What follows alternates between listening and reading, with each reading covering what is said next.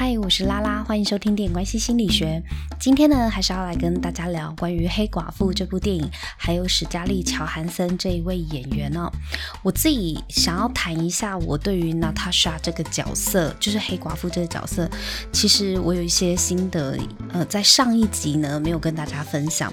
上一集主要是用占星学的角度来带大家认识灶神星 Vista。那这一集呢，我想要发表一些自己关于娜塔莎黑寡妇这个角色的一些想法，我自己对娜塔莎这个角色其实是非常的心疼的。记得在黑寡妇的电影里面有一幕，就是她的妹妹伊莲娜问娜塔莎说：“那些神打完架难道都不用消炎吗？”其实我觉得这一句台词非常的有巧思哦，因为看似好像是一句很幽默或是想要搞笑的话，但其实听了蛮心酸的，大家不觉得吗？也许编剧他就是刻意要来提醒黑寡妇呢，终究就是血肉之躯啊。鹰眼其实也是，他们两个凡人呢，却要跟着复仇者联盟一起对抗生化人、变种人、科技人，还有神。我觉得人类打完架，什么跌打损伤的药都要拿来用，毕竟呢，这副肉肉体就真的是太脆弱了。我今天呢，想跟大家分享六个我对娜塔莎黑寡妇这个角色的看法。第一个呢，就是她就是史嘉丽·乔韩森啊，还有谁能够演黑寡妇这一个角色呢？我觉得不是说我们看了很多史嘉丽演的黑寡妇才这么觉得，而是我觉得黑寡妇的气质。在史嘉丽·乔韩森的塑造之下，她非常的独具一格，如同钢铁人之于小劳勃·道尼，黑寡妇只能是史嘉丽。史嘉丽·乔韩森是我一直都还蛮喜欢的一个演员哦，因为我觉得她很特别的气质，就是她的脸孔呢，常常会露出一种很无辜、很清纯的眼神，然后让你觉得人畜无害、童叟无欺。但是她的武打动作的身手又非常的利落，而且。带有一点点娇媚感，然后却拳拳到位，招招致命。我觉得这种反差呢，其实在史嘉丽这个演员身上，她表现出来的娜塔莎就会非常的有魅力。很多人呢都觉得她很性感，但是我觉得史嘉丽·乔安森的身上有一点神秘的气质，甚至有人用二十一世纪的玛丽莲梦露来形容她。因为她就是纯真的脸孔，然后一头金发，然后看起来傻妹傻妹的，但其实她是有魔鬼身材，然后又有矫矫健利落的身手，就是综合非常多面向的呃女性形象在她身上，她其实都蛮能展现的。而且我觉得她的演技啊，其实是比她的外形还要出色。我第一次对她有印象呢，是在《美人心机》The Other Bowling Girl，就是她跟娜塔莉波曼一起演柏林家的姐妹，吸睛聚焦的程度其实不输给娜塔莉，所以她后来就变成娜塔莎。后来她演的露西也奠定了她武打女星的地位。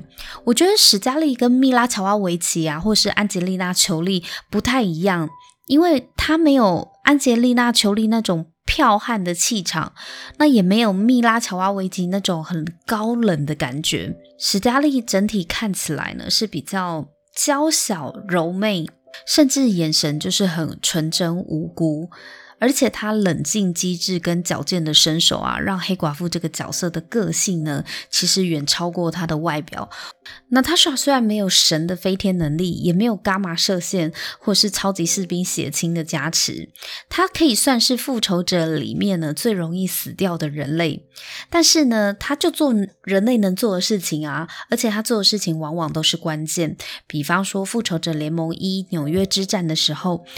Chitauri 大军入侵地球嘛，然后英雄就打得天翻地覆。最后呢，是他拿洛基的权杖去把虫洞关闭，让外星人不要再来地球。而且他在复仇者联盟一里面啊，直接跳上外星怪物的背上，然后驾驶着外星怪物的时候，真的是太猛了。我觉得他就是开外挂吧，一个凡人呢，而且是个女人呢，我觉得超屌的。我觉得他在复仇者联盟一的时候超级神勇，而在英雄内战，而在英雄内战三呐、就是呃，美国队长跟钢铁人在机场大战的时候，两边人马开打的时候，打的难分难舍嘛。那美国队长跟酷寒战士要跑去开飞机离开，最后一关也是要过娜塔莎这一关，所以看得出来，那塔莎他是料敌机先的，他早就在那边等 Steve 了。虽然最后他是决定要帮 Steve，可是呢，我们可以发现说，他其实往往都会比对手早一步知道。他们要做什么？所以这个料敌机先的机制呢，我觉得是他可以掌握关键的一个很聪明的地方。那第三个我对他的印象呢，就是我觉得他就是一个好痛的人体豆沙包。因为在漫威电影中，很常看到娜塔莎是被压着打的。有时候为了工作，他就必须要去做卧底去套话，所以有好几部电影里面就有看到黑寡妇，她是被。绑着，然后被逼问，然后被拷打，严刑拷打。但其实她是在套话，她是在工作。我常常觉得这个女人是不是痛觉神经受损呢、啊？感觉她好像已经非常的习惯。在黑寡妇的电影里面啊，她甚至把自己的鼻梁啊当做一个机械设备，说断就断嘞，而且随时要断要接回来都可以。这是机器人吗？所以我觉得她真是好痛哦。第四个印象呢，是我觉得他是永不放弃、至死方休。这一点呢，我觉得他跟美国队长非常的像，但是不太一样的地方是，美国队长是那种 I can do this all day。用时间去跟你耗，但是呢，他说没有办法 do this all day，他只能够用智取的，他靠头脑去取胜了。虽然目标未完成，绝不罢休，都是他们两个的特点，但是娜塔莎她知道自己很渺小、很脆弱，她没有办法用蛮力去跟人家硬拼。所以他很清楚知道他自己的弱点，也很清楚知道他自己的优势。他的优势就是外表无害，童叟无欺，而且又很漂亮嘛，又是个女生。但他也蛮常利用自己是女生，然后让大家对他好像没有防备心。可是他一出手就必中人家的要害。最有名的就是他的剪刀脚啊，他的剪刀脚的招式出现过超多次的。寡姐的剪刀脚几乎就是她的招牌绝技。这种打架方式呢，就是专门用来对付比自己高大的人，用身体整个扭转的力量的带动，然后去撂倒对方。第五个印象呢，就是我觉得他是俏丽的特务，然后演变成浴血的战士。从钢铁人二的初登场啊，我们可以看到美丽性感的法务部门秘书娜塔莎，而且她那时候化名叫做娜塔莉。所以我们看到她从原本是一个非常性感美丽的女特务，然后到无限之战出现的时候，哇，一头白金的短发。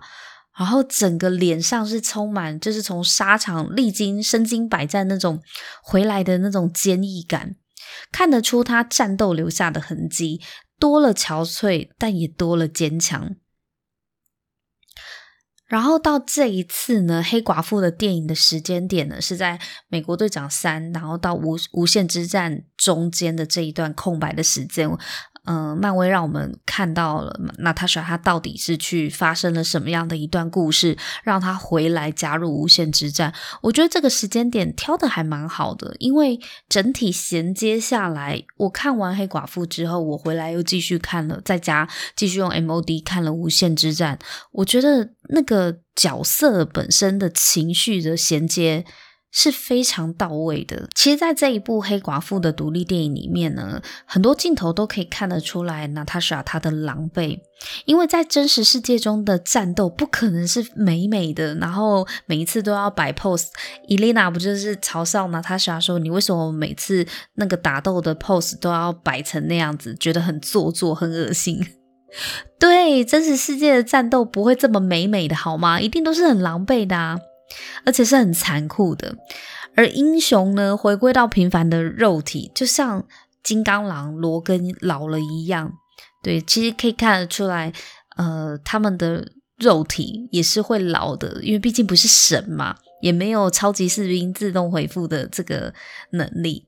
就他也是会老的，也是会憔悴的。岁月和他战斗的经历洗练之后啊，黑寡妇的造型就会变得更为真实，就可能不会要求那么完美，然后不会那么的光鲜亮丽，反而留下一些些缺陷，然后一些些不完美的造型在他的身上，但看起来更为真实。从女特务呢，我觉得娜塔莎已经升华成女战士。而且是浴血战场的女战士。第六个让我印象深刻的是，我觉得娜塔莎她其实是一个非常关怀他人的一个个性。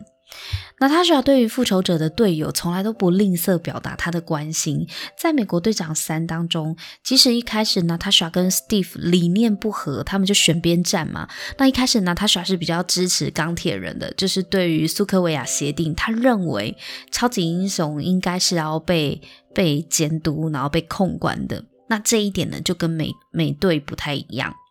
但 Steve 的爱人 Peggy 过世啊，那他需要担心 Steve 难受，因为最爱的人就是离开了他，Steve 只剩下自己一个人，所以呢，他需要还特地飞去慰问一下他。明明知道可能说服不了美国队长，可是他好像也不是要去说服他的，但就是来，来关心一个朋友。我觉得这个非常小的细节，可是足以看得出来，他其实对人呢是观察入微的。因为 Steve 并没有告诉任何人他要去参加 Peggy 的丧礼，但娜塔莎就是知道嘛，这也不是什么难的，然后又默默的去关心他。这我们第一次看到娜塔莎在终局之战里面哭了。流眼泪，不然在这之前其实很少看到娜塔莎掉过任何一滴眼泪。可是，在终局之战，他就是受不了他的这个队友们竟然有一半就这样子消失了，这个痛真的是很大的打击。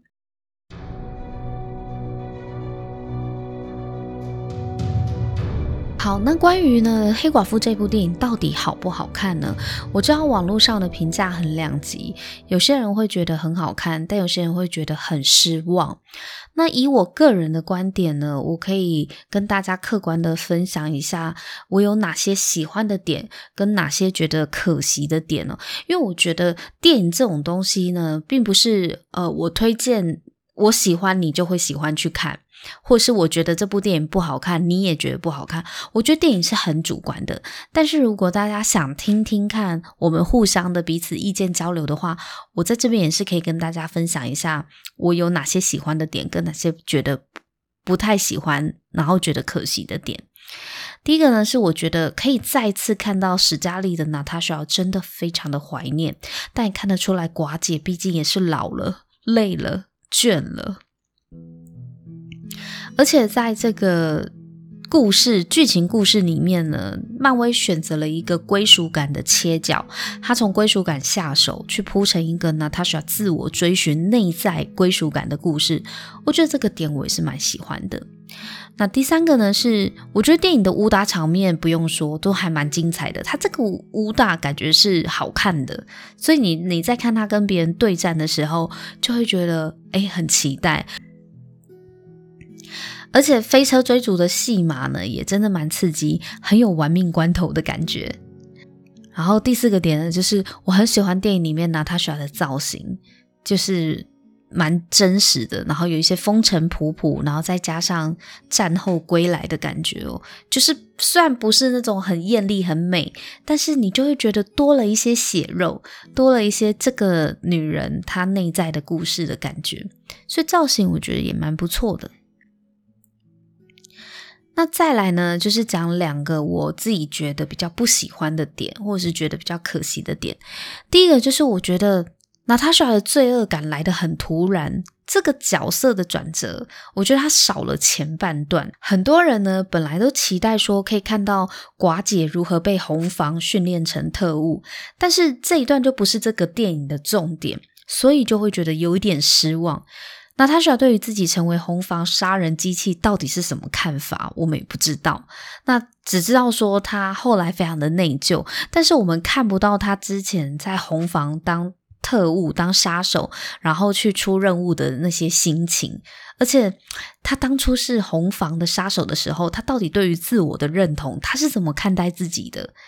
这个我也是很好奇的啊。但是在黑寡妇这一次的电影里面都没有讲到他在红房的那一段，就那那个就不是重点。而我们。我们对于黑寡妇这个角色的理解上面，会有一种就是我们看到的都一直是成年后的黑寡妇，已经觉醒的娜塔莎。但是对于她年幼的时候，她到底是如何加入红房的？她只有说她很小的时候就进去的。But why？她她是为什么加入的？而且加入里面之后，她受了什么训练？我们只知道她被做了绝育的手术，就是子宫啊、输卵管什么都被拿掉。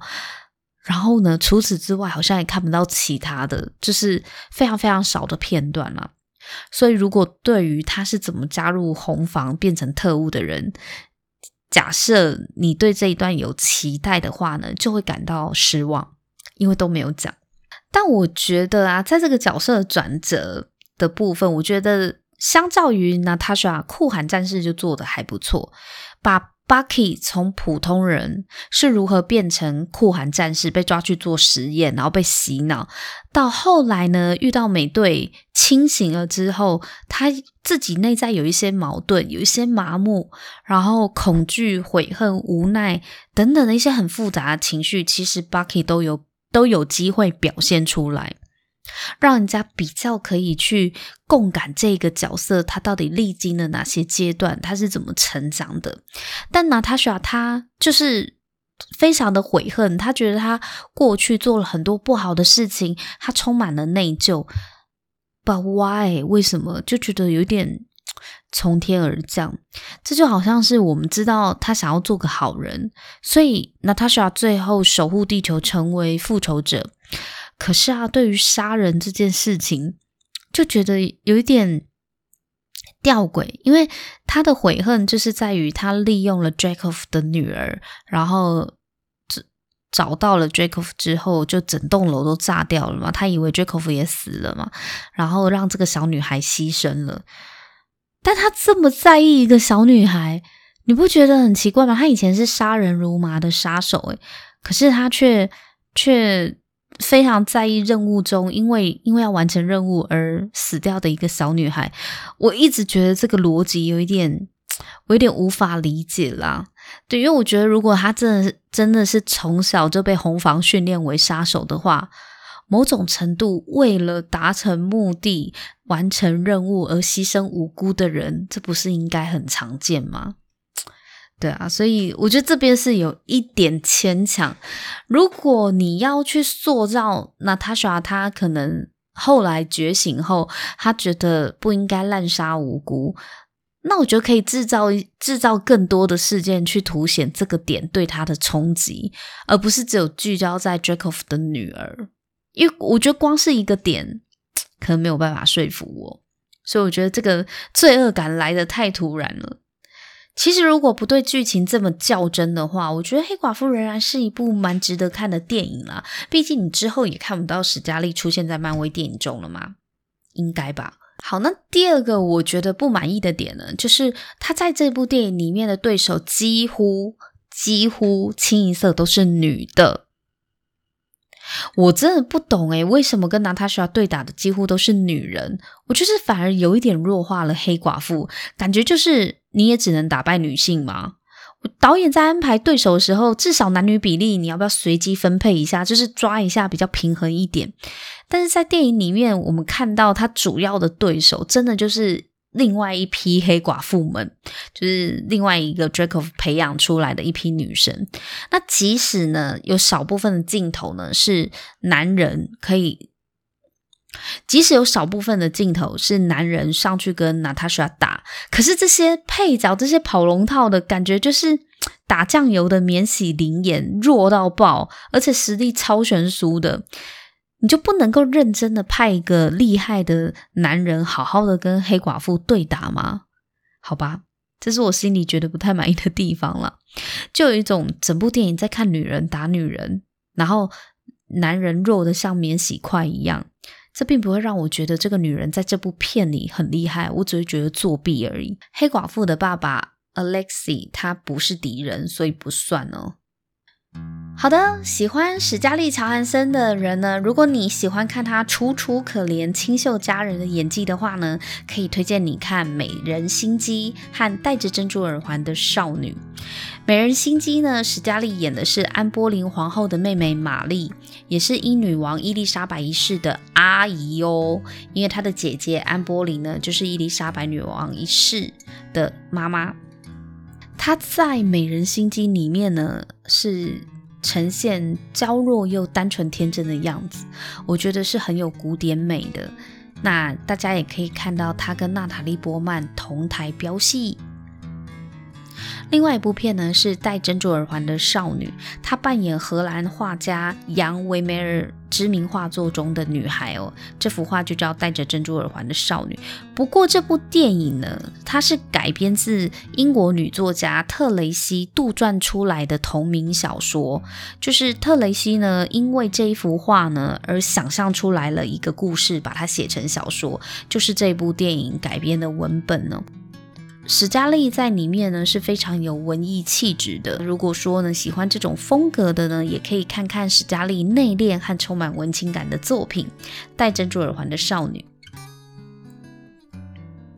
那如果你喜欢看史嘉丽演动作片的话，除了漫威的电影以外呢，大家也可以去看《绝地再生》跟《露西》这两部科幻片哦，也可以看到她利落的身手。那我们也非常期待史嘉丽可以有新的作品出现哦。